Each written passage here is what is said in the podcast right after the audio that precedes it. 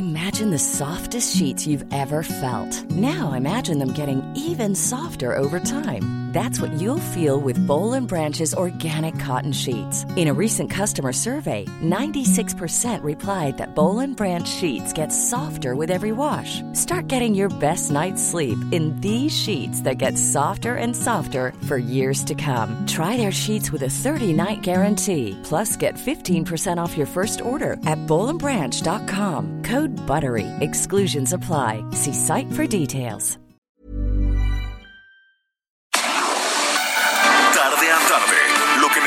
Saber de forma ligera, con un tono accesible. Solórzano, el referente informativo.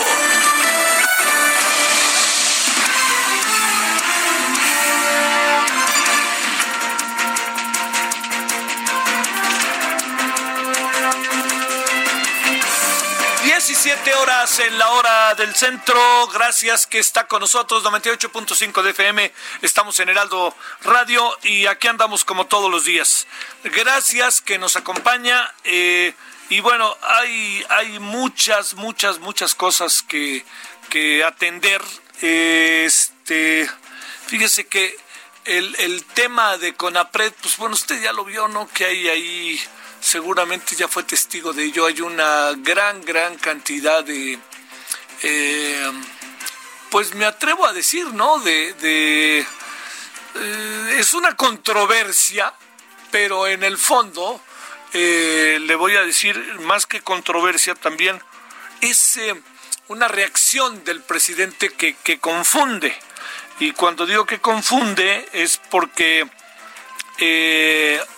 yo no, yo creo que, que de repente hay, hay razón de que algunos de algunas de las personas que están, pues que siguen a López Obrador, que son seguidores, piensen que está, hay una opinión pública, otra opinión pública, que está las 24 horas atenta para ver cuándo se equivoca el presidente.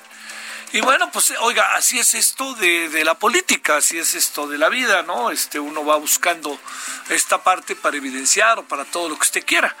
Pero en este caso, digamos, el, el, el punto de partida es una declaración de un personaje que me lo dije ayer y lo dije en su momento, me pareció desproporcionada, fuera de serie, incluso racista, respecto al hijo del presidente y de su esposa Beatriz.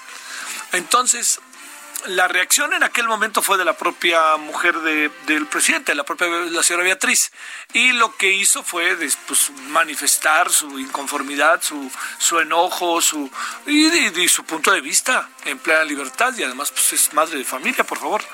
Lo que acabó pasando después fue que el asunto ahí, ahí quedó, y pues el señor, el personaje en cuestión nunca ofreció una disculpa eh, o una referencia a ese tema que como sea, le diría yo, es algo que, que lo cortés no quita lo valiente, ¿no? Que me parece que, que estaba fuera de lugar. No lo hizo. Y este hombre fue invitado por el CONAPRED. El CONAPRED hizo una mesa de estas virtuales que hay ahora, en donde la idea era hablar de racismo, tolerancia, etcétera. Entonces invitarlo a él no fue una casualidad, fue también confrontarlo. Pero a la esposa del presidente, al enterarse, no le pareció este, esto que había sucedido y entonces tomó, digamos, por alguna razón que no sabemos, se tomó la decisión de que se suspendiera el, el, este, el conversatorio o la mesa redonda virtual, como usted lo quiera llamar. Bueno, todo esto se lo planteo por muchas razones, porque el día de hoy le preguntaron al presidente y el presidente eh, tuvo, me parece, una poco afortunada respuesta sobre el CONAPRED, porque dijo que no lo conocía y que había muchos organismos este, burocráticos que nomás sacan lana, en fin, toda una serie de cosas. Eh, y al final dijo algo que sonó muy fuerte, ¿no? Que fue, dices, como invitar a un torturador a una reunión de derechos humanos. Entonces, este, el asunto quedó en, en muchas en muchas contradicciones, ¿no? Múltiples, diría yo, en un escenario de múltiples contradicciones. Lo que me parece importante es que no sé cuál es el motivo por el cual el presidente haya dicho que no está de acuerdo, que, ¿cómo dijo exactamente? Dijo, este, no conozco al CONAPRED.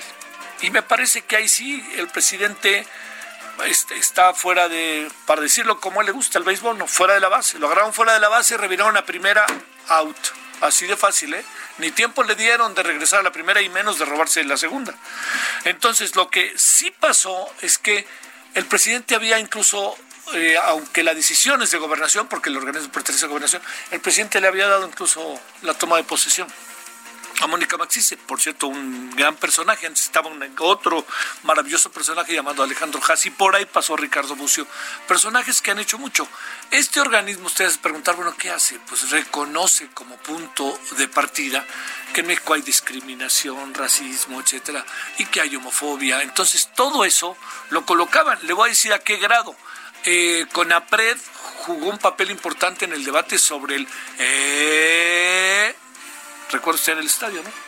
¿Por qué? Pues porque lo mandaron a Conapred Conapred lo discutió, habló.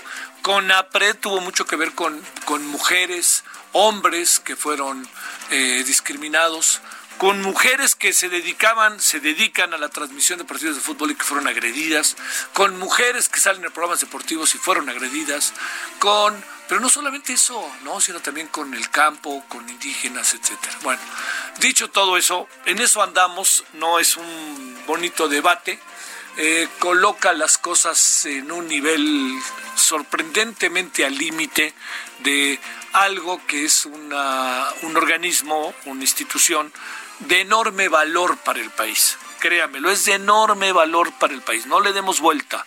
Es una institución maravillosa que ha sido útil, que tiene más de 17 años y que es, es, útil, le sirve al país, le sirve para discutir, para que la gente vaya, para que la gente ahí reclame.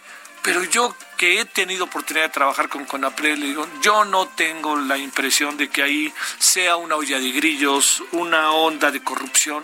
No, yo el tiempo que he trabajado, ya van varias veces que hago trabajos para los cuales ni siquiera recibí dinero, este, lo hace uno y uno piensa que ahí hay una institución de enorme, enorme valor, ¿no? Pero bueno, el presidente está en tiempo de, de yo no digo de recular, ¿no? Pero a lo mejor si no le han dicho que es CONAPRED, pues señora secretaria de Gobernación, dígaselo, ¿no?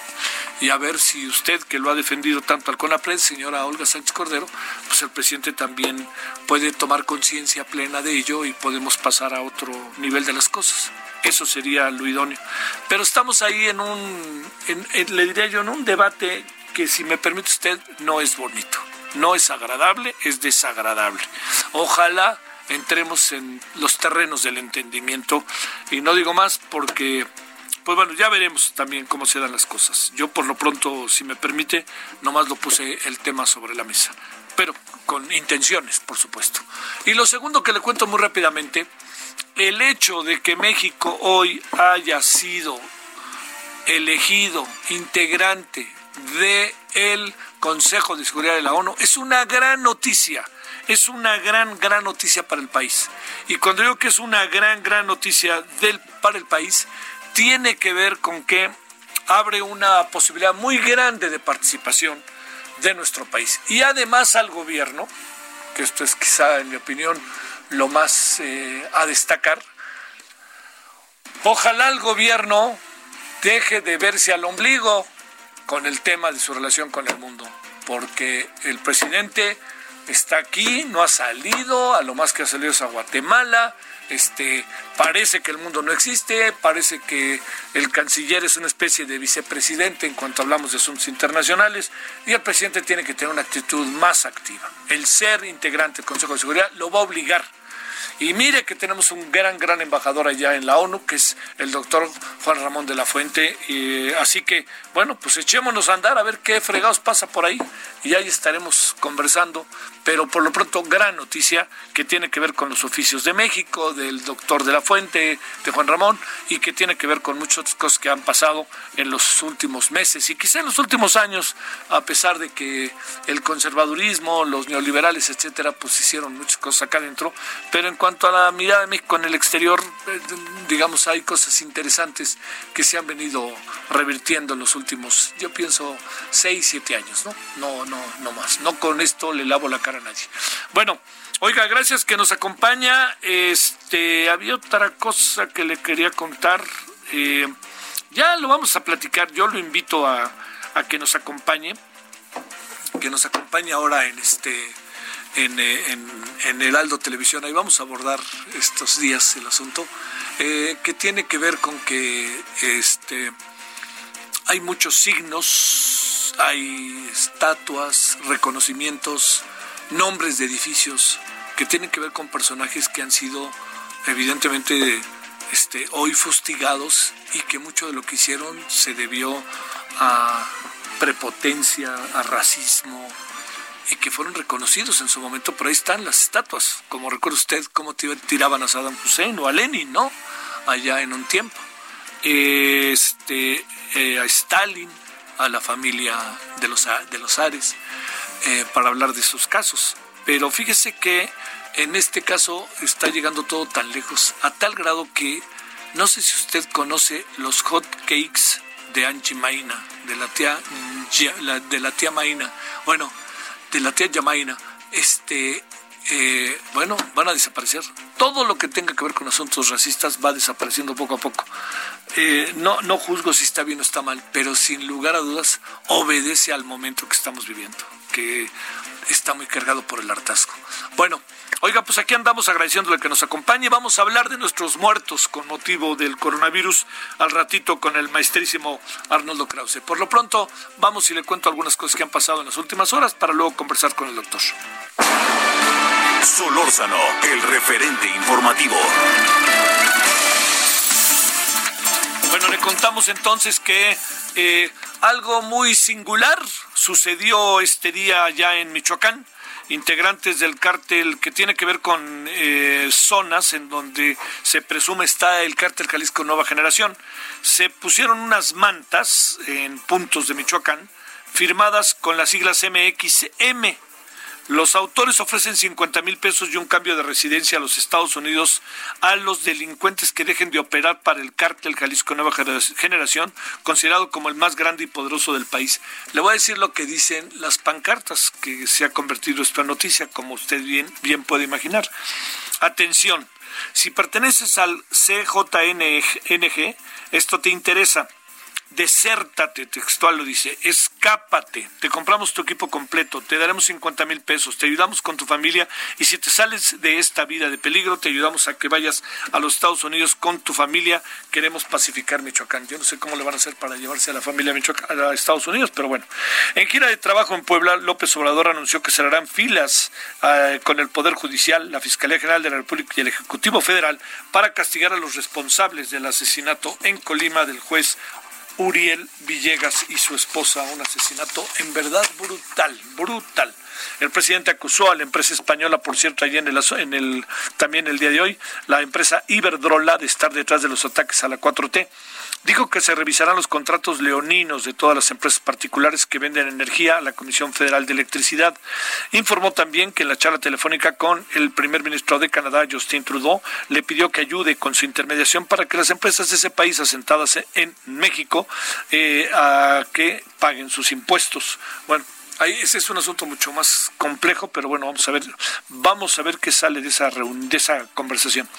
Luego de la polémica ocasionada por, bueno, ya le contamos esto, este, hay varios organismos que se crearon de administraciones pasadas con el fin de robar, es lo que dice el presidente, sobre este tema que ya lo hablamos del CONAPRED. Diputados y senadores condenaron el asesinato del juez federal Uriel Villegas y de su esposa Verónica Barajas, ocurrido ayer en Colima. Esta mañana la Comisión Permanente del Congreso de la Unión, ahí se guardó un minuto de silencio y se pidió le, se exigió el esclarecimiento de los hechos. Y ya le contamos también de la, e, de la ONU, México por 187 votos a favor y 5 abstenciones, fue elegido miembro no permanente del Consejo de Seguridad y que Ricardo Monreal pidió, el coordinador de Morena en la Cámara de Senadores, pidió se retira del orden del día su iniciativa que fusiona IFT, COFECE y la Comisión Reguladora de Energía en un mismo organismo. Es una decisión, insisto, que me parece, en verdad se lo digo, sensata y útil para cómo están las cosas. Bueno, hay muchas más cosas, yo hay muchos más asuntos, temas, yo le cuento ahí en lo general, pero ahora si le parece, hablemos de nuestros muertos y hablemos de nuestros muertos que tiene que ver con el tema de COVID-19. Solórzano, el referente informativo. Bueno, 17 con 14 en la hora del centro. El doctor Arnoldo Kraus, médico, escritor, profesor de la Facultad de Medicina de la UNAM, miembro del Seminario de Cultura Mexicana y del Colegio de Bioética y además tiene una columna todos los domingos, en verdad, muy, muy recomendable en el periódico, en la sección editorial del periódico El Universal. Doctor Arnoldo, ¿cómo has estado? Gracias que estás con nosotros. ¿Qué cuentas? Bien, mi querido Javier, siempre agradezco tu invitación y aprecio el interés que tienes tú y tu público por lo que yo piense. Lo agradezco mucho. Es un gusto. Este Arnoldo, ¿cómo has pasado desde la última vez que hablamos el tema de la pandemia, estar encerrado? ¿Cómo van las cosas, Arnoldo Kraus? Yo estoy parcialmente encerrado, sí veo desde hace un mes ya nuevamente enfermos en el consultorio, en el hospital, en ocasiones a domicilio y pues todos la estamos pasando mal porque hay una gran dosis de incertidumbre, Javier, y porque como yo digo, sabemos menos de lo que desearíamos saber, conocemos menos de lo que quisiéramos conocer, y hay muchas preguntas que no podemos responder, ni los grandes expertos, que no soy yo, me refiero a los científicos, a los epidemiólogos en el mundo, ni los que están al frente, totalmente al frente de la pandemia en los hospitales COVID. Yo me mezclo con esto porque veo a algunos enfermos y porque tengo contacto con muchos amigos que están en hospitales COVID eh, elaborando gran parte del tiempo. En síntesis, Javier, hay incertidumbre, desasosiego y repito, sabemos mucho menos de lo que quisiéramos saber o necesitaríamos saber. Sí, sí, sí. A ver, antes de que hablemos del tema para el que te convocamos, Arnoldo, déjame preguntarte, este, ¿qué, mirada se puede dar hoy ya, muy avanzado el tiempo, respecto al tema en general del coronavirus en México? Eh, yo te diría, no, no solamente cifras, ¿no? que al fin y al cabo son nombres y apellidos, siempre digo yo, sino más bien en general al tratamiento, el fenómeno social, lo que ha hecho el gobierno. ¿Cómo ves las cosas? Mira, no las veo bien, al igual que mucha gente que tiene información médica o que son gente dedicada a ciencias sociales o que se dedican a números y que conocen de porcentajes o que leen lo que predicen en Estados Unidos en lo que se llama el MIT, este instituto de ciencias tan grande en Massachusetts, con respecto a lo que se observará en cuanto al número de muertos y contagiados. Yo siento que estamos por un lado, mal informados y por otro lado, desinformados. Mal informados quiere decir que podemos no creerle a los números gubernamentales, al igual que ellos pueden no creernos. Y desinformados es que se nos dan datos de los cuales uno no sabe cómo cotejarlos, uno no sabe si son ciertos o no son ciertos. Inmersos en esta eh, nube larga grande de desinformación, pues surgen muchas eh, dudas, muchas preguntas sin respuestas y un gran desasosiego, Javier, porque una gran parte de la población no cree lo que dice el gobierno y el gobierno puede no creer lo que pensamos otras personas. Te podría decir dos ejemplos por los cuales sustento que es muy complicado creer al gobierno y es más complicado creerle cuando López Gatel dice algo y López Obrador actúa de otra forma totalmente diferente a lo que dijo López Gatel. Parecería que hay un gran divorcio entre el encargado de la pandemia en México, el subsecretario López Gatel, y nuestro presidente López Obrador. Actúan, da la impresión de que uno no escucha al otro. Y eso es terrible porque uno quiere creerle al gobierno, quiere creerle al que maneja la epidemia, pero cuando ves tanto divorcio entre una y otra persona, pues simplemente emergen más dudas, más molestias, más intranquilidad. Dos ejemplos muy sencillos, eh, Javier. Platiqué con un enfermo mío, al cual le creo, porque lo interrogué varias veces, quien me dice que eh, él y varias personas tienen agencias funerarias en la periferia de la ciudad, en Ecatepec, Tultepec y zonas vecinas, incluso en Iztapalapa, y me comentaban ellos que antes de la pandemia ofrecían más o menos mil servicios funerarios al mes entre las diversas agencias que controlan estas personas. Ahora me dice que en los últimos dos, tres meses el número de servicios funerarios se ha duplicado a 2.000 a 2.000 servicios. Cuando le pregunté varias veces, ¿está seguro de lo que me dice? Sí. Le pregunté de nuevo, ¿y a qué lo atribuyen ustedes? Me respondo, pues me, respondió, perdón, pues obviamente a COVID, Arnoldo. ¿Está seguro? Sí. Mis variaciones iban a 970, 1000, 1030, 1050. Ahora son dos, tres meses que las cifras se sostienen en 2000 servicios al mes. Ellos aseguran, yo creo que tienen razón, que esto es por el coronavirus. Además, ahora sabemos por diversos estudios, Javier y público, que la epidemia se ha cebado sobre todo en las clases pobres, ya sea por enfermedad, ya sea porque no tienen recursos para adelantarse al problema serio, o por supuesto por el hacinamiento en el que viven. Entonces, las eh, capas pobres de nuestra ciudad y de México en general y de muchas partes del mundo son las que más están siendo víctimas de la pandemia. El segundo dato, he platicado con algunas personas que me han explicado que tardan más de un día en poder incinerar a sus cadáveres, a su cadáver, perdón, porque los servicios están saturados, lo cual recuerda lo que pasó en Bergamo, Italia, al principio, donde los servicios funerarios de esta localidad estaban saturados y los camiones del ejército transportaban a los cadáveres a pueblos vecinos donde se incineraban y regresaban con las cenizas a Bérgamo para ir ser enterrados. Estos dos comentarios sencillos que dice Javier son incontrovertibles. No creo que esas cifras eh, de, de, la que ahora, de las que ahora hablé entren en los números, en la estadística que nos da el gobierno cada día puntualmente. Bueno el tema, tenemos tres, cuatro minutitos por ahí, el tema eh, es, son los muertos. ¿Le hemos dado el justo valor a nuestros muertos? Lo, ¿O se ha convertido en un número para el gobierno, para la sociedad, para los medios? ¿Qué alcanzas a ver? Eh? No, la respuesta es no, Javier. Estoy por acabar un libro, y perdón que hable de mí, que se, se llamará Bitácora de mi pandemia, en donde he dedicado algunas reflexiones a cómo muere la gente hoy en este, en este, en esta época tan terrible. De hecho, valdría la pena que para comentar que en el New York Times, este gran periódico estadounidense, hace pocos días la portada se cubrió de rostros, incluyendo el de Manuel Fergueres, de personas que han muerto de, en estas eh, épocas de la pandemia. No le damos a los que van a fallecer el espacio que uno quiere dar. Ese espacio se llama acompañar, estar con el enfermo, tocarlo, hablarle, explicarle que uno está a su lado y hacer menos difícil el trance hacia el final. En ocasiones, Javier Auditorio, los enfermos que mueren por COVID ni se enteran de su muerte ni saben que iban a pasar por un proceso como el que pasan, porque simplemente no hubo un aviso de que había una, eh, que hubiese una enfermedad previa que condicionase una muerte tan repentina y tan súbita.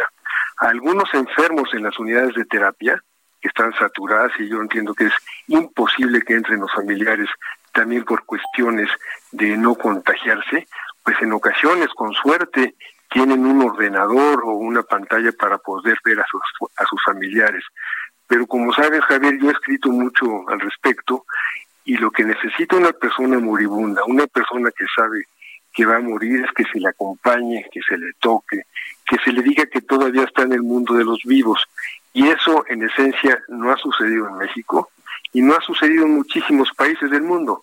No es un mal nuestro, es un es el cómo nos cogió por sorpresa el COVID-19 y cómo no tenemos los elementos suficientes para acompañar en el trance final a quien va a morir.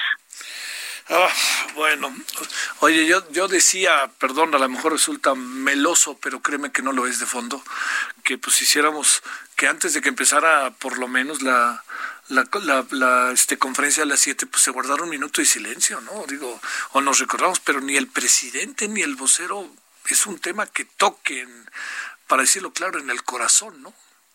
No, bueno, pues la idea es espléndida, Javier, y realmente la gente no está muriendo bien. Hay veces que uno sí puede morir de una forma más digna, más humana. Ahora pues, no tengo porcentajes, Javier, pero muchísimas personas mueren, así lo digo, sin enterarse que iban a morir. Y sus deudos, pues, no acaban de estar con ellos. Y les costará muchísimo trabajo cerrar el final, que no es un final, porque no se tuvo con ellos, porque no hubo avisos, porque no se acompañó. En fin, eso que nos convierte en seres humanos se está perdiendo en esta pandemia, nos está ganando el COVID. También hay, cada muerto es una victoria del COVID y una derrota nuestra. Te mando un gran abrazo, Arnoldo Kraus. Gracias. Gracias a ustedes. Hasta luego. Pausa y estamos de vuelta. Estamos en el 98.5 de FM, Heraldo Radio. El referente informativo regresa luego de una pausa. Heraldo Radio, la HCL se comparte, se ve y ahora también se escucha. Estamos de regreso con el referente informativo.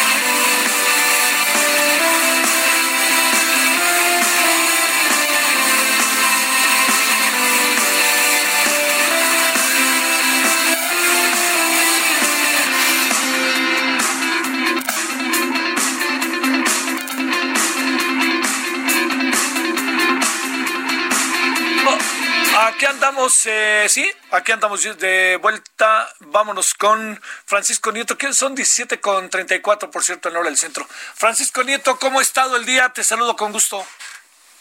¿Qué tal, Javier? Muy buenas tardes. Pues te saludo ya desde la ciudad de Pachuca, donde el presidente Andrés Manuel López Obrador eh, iniciaría una gira de trabajo el día de mañana, pero bueno, el día de hoy fue en Puebla, pues un día de protestas. El presidente Andrés Manuel López Obrador tuvo que eh, pues aguantar los gritos y pues, hasta insultos del movimiento eh, este movimiento Antorcha Campesina que estuvo en los eventos donde el presidente Andrés Manuel López Obrador eh, pues participaba. Y bueno pues eh, primero fue en esta en esta escuela militar de sargentos donde el presidente dio su mañanera y donde después eh, encabezó pues un emotivo una emotiva ceremonia para homenajear a los militares que pues han muerto ante la pandemia del COVID. En ese lugar ya también estaban los del movimiento Antorcha Campesina, pero pues el presidente logró no verlos en ese momento, pero después se dirigió a Cholula, donde pues ya estaban eh, eh, esperándolo con pancartas y gritos este movimiento afín al PRI, donde pues le pedían al presidente que eh, tomara una ruta distinta a lo que está haciendo en los programas sociales. Y bueno, el presidente también en su discurso pues les contestó y les dijo que se trataba de una asociación que fueron por mucho tiempo intermediarios y que ahora eso se había quitado, que se daba todo el dinero de manera directa y ahora pues por eso era el enojo de este movimiento que pues todo este día lo persiguió por el estado de Puebla. Javier. Eh, Francisco, este, eh, también por ahí dijo algo ahí que que eh, es decir que, que, Iberdrola creo no que también estaba atacando a su gobierno y como que hoy hoy hubo diferentes referencias más allá del tema de que no sabía qué es Conapred verdad claro el presidente eh, ha estado manejando información estos últimos días respecto a la posible negociación que se va a hacer pues con las empresas que eh, le venden energía eléctrica a la CFE y bueno, acusó que Iberdrola, esta compañía española, ha tenido, eh, pues que está atrás de todos los ataques mediáticos eh, que vienen del país y que vienen del extranjero hacia la 4T y bueno, pues les dijo que eh, va a ser el momento o va a llegar el momento en que se van a revisar los contratos, dijo contratos leoninos en los que solamente ellos se beneficiaban y la gente era la que resultaba resultaba perdedora. Y como tú dices, pues hoy fue una polémica por esto de que no conocía al Senapred, de respecto a esta polémica que se ha dado de invitar a pláticas, a talleres, a influencers, a estos personajes que escriben en las redes sociales y que bueno, que los acusan de ser hostigadores, de ser promotores del racismo y de el clasismo en el país. Oye, como pregunta, el, el, el tema con APRED, el presidente ya no volvió a él, ¿verdad? Ya lo que dijo en la mañanera y colorín colorado ya no fue otra vez ahí, sobre todo por lo que ha sido muy fuerte en las redes, como haciéndole ver que pues como que no supiera cuando había tenido a la directora de CONAPRED a un lado, ¿no? Hace es correcto, no. Solamente fue la referencia que hizo en la mañanera y bueno, él la hizo de mutuo propio no fue una pregunta directa de los reporteros, sino él eh, empezó con eh, a platicar sobre este tema que apenas conocía y que bueno que eh, convalidó esta idea de que no se invitaran a este tipo de foros pues a estas personas que desde la 4B los ven como enemigos. Algo más, bueno, también habló con el tema de Justin Trudeau, hasta donde entiendo, ¿verdad, Francisco? Sí, sí, sí, habló que también a él le pidió que ayudara a mediar con las empresas que están instaladas en México, estas empresas mineras de las que dijo pues eh, que en otras administraciones no pagaban impuestos y que bueno que parte de eh, esta plática que tuvo con el primer ministro es sobre trató sobre eso que fuera ya una intermediación directa en la que pues estas compañías si están en México pues paguen impuestos. Te mando un saludo Francisco, muchas gracias. Estamos pendientes. 17 con 39 en Lola del Centro vamos a una pausa, ¿no? Vamos a ir, vamos a, vamos ahora a una, a ver, vámonos con más información y regresando de más información, vamos a regresar aquí en el estudio con Álvaro Cueva para que nos cuente qué anda haciendo todos los días en Heraldo eh, televisión de las 11 de las 10.45 a las 11.30. Solórzano, el referente informativo.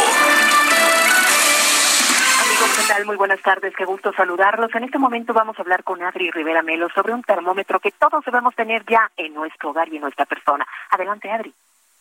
Ay, muchas gracias, Moni. Buena tarde. Pues sí, con el regreso a la nueva normalidad es cuando más debemos cuidarnos del coronavirus. Recuerde que la temperatura corporal debe de ser monitoreada todo el tiempo para estar bien protegidos y prevenir un posible contagio. Interborder Group le presenta el termómetro infrarrojo digital. Por su diseño especial no necesita ningún contacto físico y así nos protegemos unos a otros. Es ideal para el hogar, la oficina o los negocios porque pues eh, ya puedes saber si alguien tiene la temperatura alta y así estar tranquilo todo el tiempo. Ya queda con exactitud los grados centígrados de la persona. Es un dispositivo muy preciso y confiable. Y bueno, si llaman ahorita al 800 mil van a adquirir a precio especial el termómetro infrarrojo digital que cuenta con una alarma visual en caso de temperatura alta y así tomar las acciones necesarias para evitar un mayor contagio.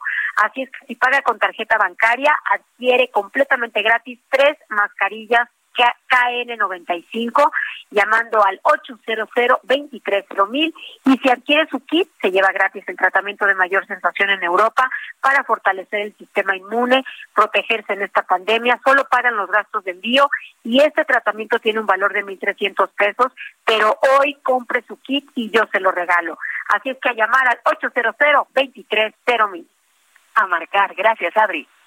Gracias. Continuamos, amigos. Solórzano, el referente informativo.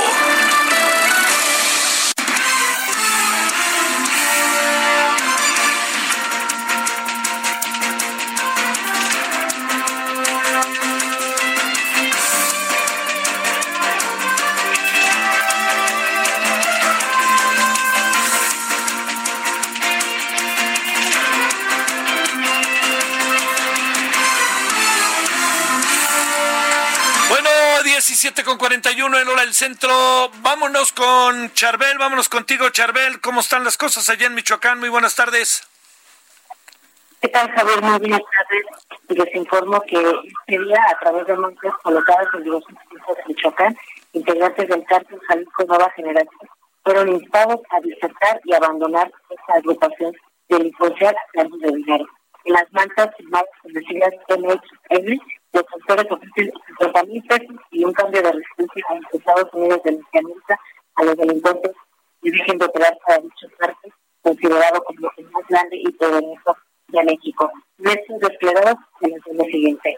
Atención, si tu es CJLG, te interesa. Desértate, escápate, te pintamos tu equipo completo. Te daremos 50 mil pesos, te ayudamos con tu familia y si te sales de esta vida de peligro, te ayudamos a que familia en los Estados Unidos América Continental. Queremos pacificar a Michoacán. Hasta el momento, Javier, se tiene de demandas colocadas en el municipio de Lázaro Cárdenas, en la Unión, que pertenece al Estado de Guerrero, y en el municipio de Sonora, y que se tenga mayor información de la educación que está haciendo este crecimiento a los integrantes del cártel país. Ese es el reporte de.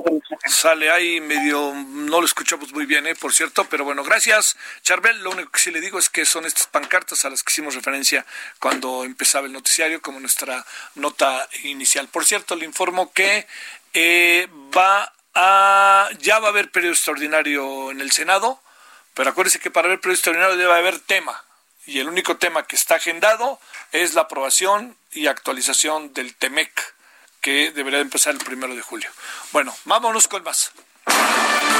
Solórzano, el referente informativo. Amigos del Heraldo Radio, les tengo una excelente noticia en este momento. Vamos a platicar con Aris Chávez. Ella es la representante de productos y tratamientos del Instituto Politécnico Nacional y viene a darnos una muy buena noticia. Aris, bienvenida, qué gusto me da verte. Moni, qué gusto saludarlos a ti y a todo el auditorio. Muchas gracias por la invitación. Pues quiero platicarles hoy en día que estamos muy preocupados por este tema del contagio de virus, que es muy importante, además de las medidas que se toman, ayudar a nuestro organismo a crear un escudo protector.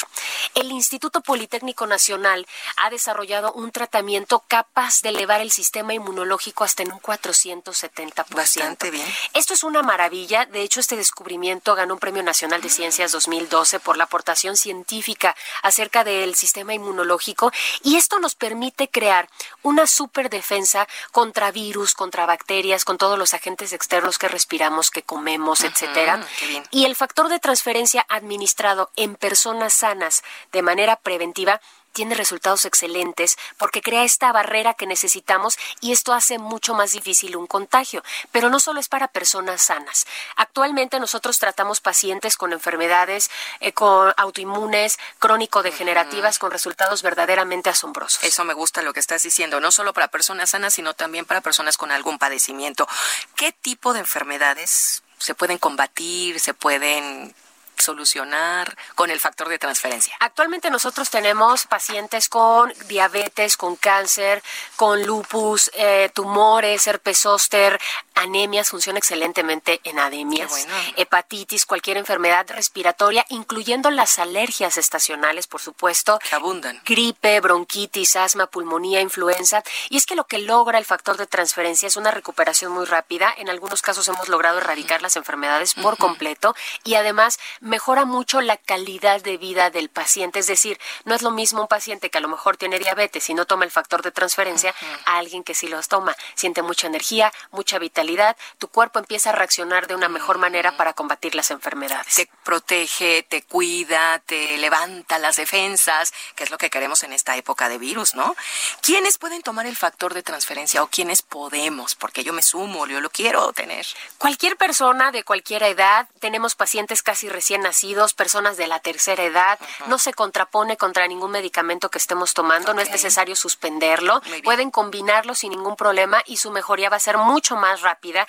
Además, no tiene contraindicaciones ni efectos secundarios. ¿Y dónde podemos adquirirlo? Porque digo, ya las personas dicen, ay, a ver, quiero el teléfono para marcar en este instante. A ver, por favor, mi querida Aris. Claro, porque además nosotros tenemos una línea directa en donde podemos resolver todas sus dudas y bueno, la visita a este programa es con el pretexto de una excelente promoción para que hoy no se queden sin su factor de transferencia, que además es el original del Instituto Politécnico Nacional. Y para este programa de Javier Solórzano y el referente informativo de Seguro traes una buena promoción. Una promoción muy especial. Tienen que llamar al 55 56 49 44 44. Tenemos un paquete de seis dosis de factor de transferencia, tan solo 1,800 pesos. Pero si usted llama en este momento, le vamos a obsequiar otras seis dosis adicionales, una careta de protección facial transparente con duración de tres meses y además un gel antibacterial, por supuesto, elaborado con nosotros. Tiene 70% de alcohol. Esto es un grado clínico. Ese es efectivo contra virus y bacterias. Este es el bueno, el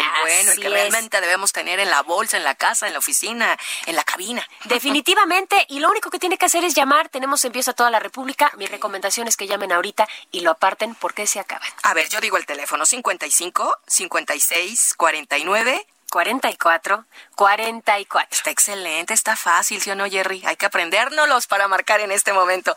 Son seis dosis, se le van a regalar otras seis, en total le llegarán 12, la careta de protección facial transparente y el gel antibacterial con 70% de alcohol, solamente 1,800 pesos, 55 56 49 44 44 es nuestra línea directa para adquirir el factor de transferencia original del Instituto Politécnico Nacional. Perfecto. Aris Chávez, gracias por la visita. Muchas gracias. Continuamos con Javier Solórzano y el referente informativo.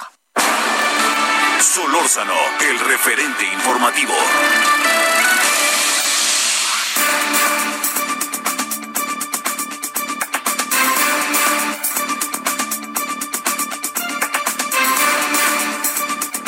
Las 17 con 48 en hora del centro, con enorme gusto saludo a Álvaro Cueva, que le recuerdo, además de estar en todos los lugares que está, que eso es padrísimo, este, no, está aquí en Heraldo Televisión de las 22.45 a las 23.30. Exactamente, me ¿Cómo has estado, querido Álvaro? Feliz, muy feliz con este proceso de reinvención, con esta empresa maravillosa.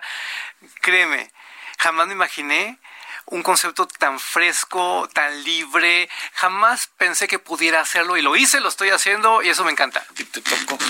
Oye, solo por para, hoy. Para que luego me digan que por qué no te pregunto lo que te debo de preguntar, hasta el final te lo voy a preguntar.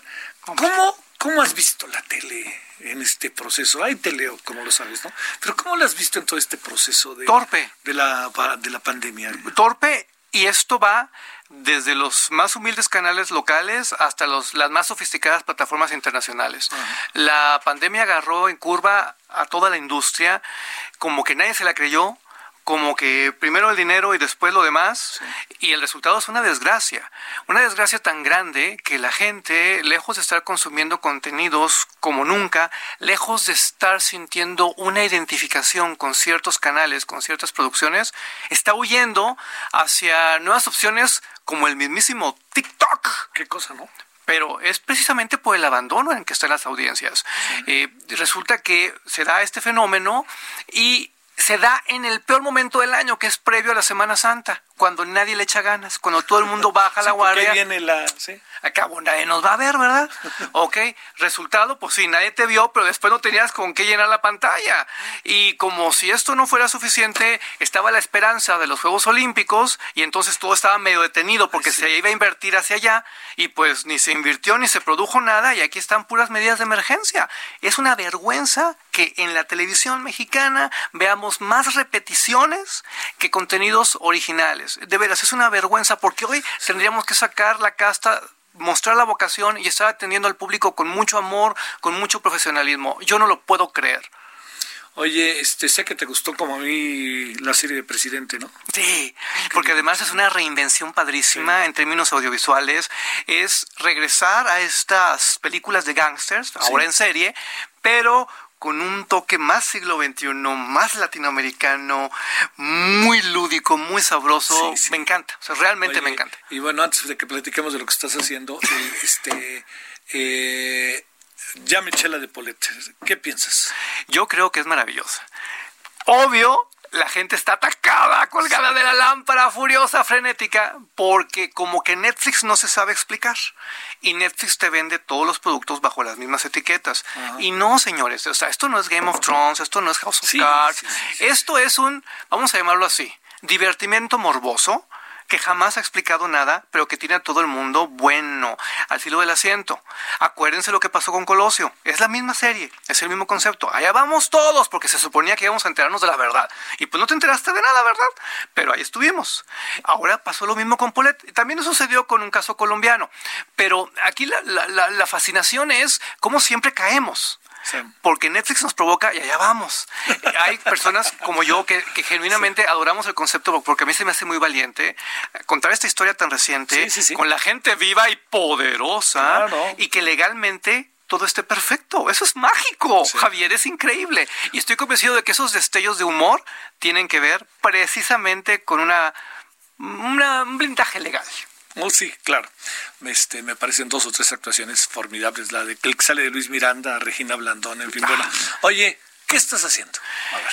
Estoy de lunes a viernes a las 10.45 en Heraldo Televisión con un concepto que me llena de placer porque creo que no lo hubiera podido hacer en ningún otro lado. Es un show de noticias.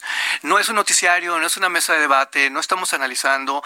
Estamos llevando la noticia a otro nivel para que la gente antes de dormir se vaya con una sonrisa sin caer en el late night show ni en el cotorreo, mesa chacotera. No, no, no, no. Es un show de noticias. Vemos la nota del día porque estamos en vivo siempre y eso es pesado, pero sí, es maravilloso. Sí. Te digo, hay que sacar la casta. Y eh, y el público está reaccionando increíble. Pero ¿sabes quiénes son los más sorprendidos? Las fuentes. Porque por regla general están acostumbrados a que los trates con cierto tono como muy así, ya sabes, formal, o que se burlen de ellas. Y aquí no, aquí vamos, pero rico. A lo que vamos. Y le sacamos jugo a cada segundo, a cada minuto, presentamos mucho material en tan solo 45 minutos. Me encanta. Es, mira, te lo voy a decir tal cual. Sí. Es un programa que yo vería. Ah, bueno. Oye, ¿y es un programa que habías pensado o no? Sí. Eh, así digamos en estos, este, ya sabes, en esos momentos en tu vida que quisiera algo así. Yo lo quería desde hace mucho. La bronca es que muchas personas me ven con la etiqueta única de periodista de espectáculos. Y no se enteran que tengo 20 años escribiendo de política y no se enteran de otras facetas que tengo y que puedo dar. Entonces, eh, para mí había sido muy frustrante porque siempre que tocaba estas puertas, como que me veían con sospecha y no, no pasaba nada, ¿verdad? Y aquí no. Aquí desde que me recibieron dijeron, claro Álvaro, por supuesto, y me han dejado ser, me han dejado decir, me han dejado hacer, y eso Javier, eso no es común en esta industria. mira, mira, ¿quiénes están platicando de eso? Me siento muy agradecido eh, y ojalá de veras que, el público nos siga favoreciendo con, con su audiencia, que nos siga mirando, porque créemelo, toda la familia que hace solo por hoy, estamos dando el 100 y estamos comprometidísimos con nuestro concepto, porque somos muchos, no solo soy yo. 22.45 a 23.30, lunes a viernes en Heraldo Televisión. Así es, mi querido Javier. Somos el canal 151 de Easy, 161 de Sky, 10 de la Ciudad de México y 12 en Durango. Bueno, ahí vamos avanzando. muchas, muchas gracias, Gracias, Javier. nos vemos en la noche. Claro que sí. Sale. Oigan, ya nos vamos. Eh, hoy en la noche, ¿de qué vamos a hablar hoy en la noche? ¿Qué me dice bolas? Román, ¿te acuerdas o no? A ver. Eh, vamos a hablar de... ¿Qué, qué horror, oiga, bueno pues este, pase bien. Hasta aquí, Solórzano, el referente informativo.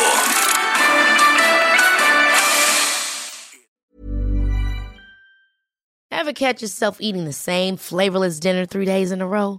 Dreaming of something better? Well, HelloFresh is your guilt-free dream come true, baby. It's me, Kiki Palmer. Let's wake up those taste buds with hot, juicy pecan-crusted chicken or garlic butter shrimp scampi. Mm. Hello Fresh. Stop dreaming of all the delicious possibilities and dig in at HelloFresh.com. Let's get this dinner party started.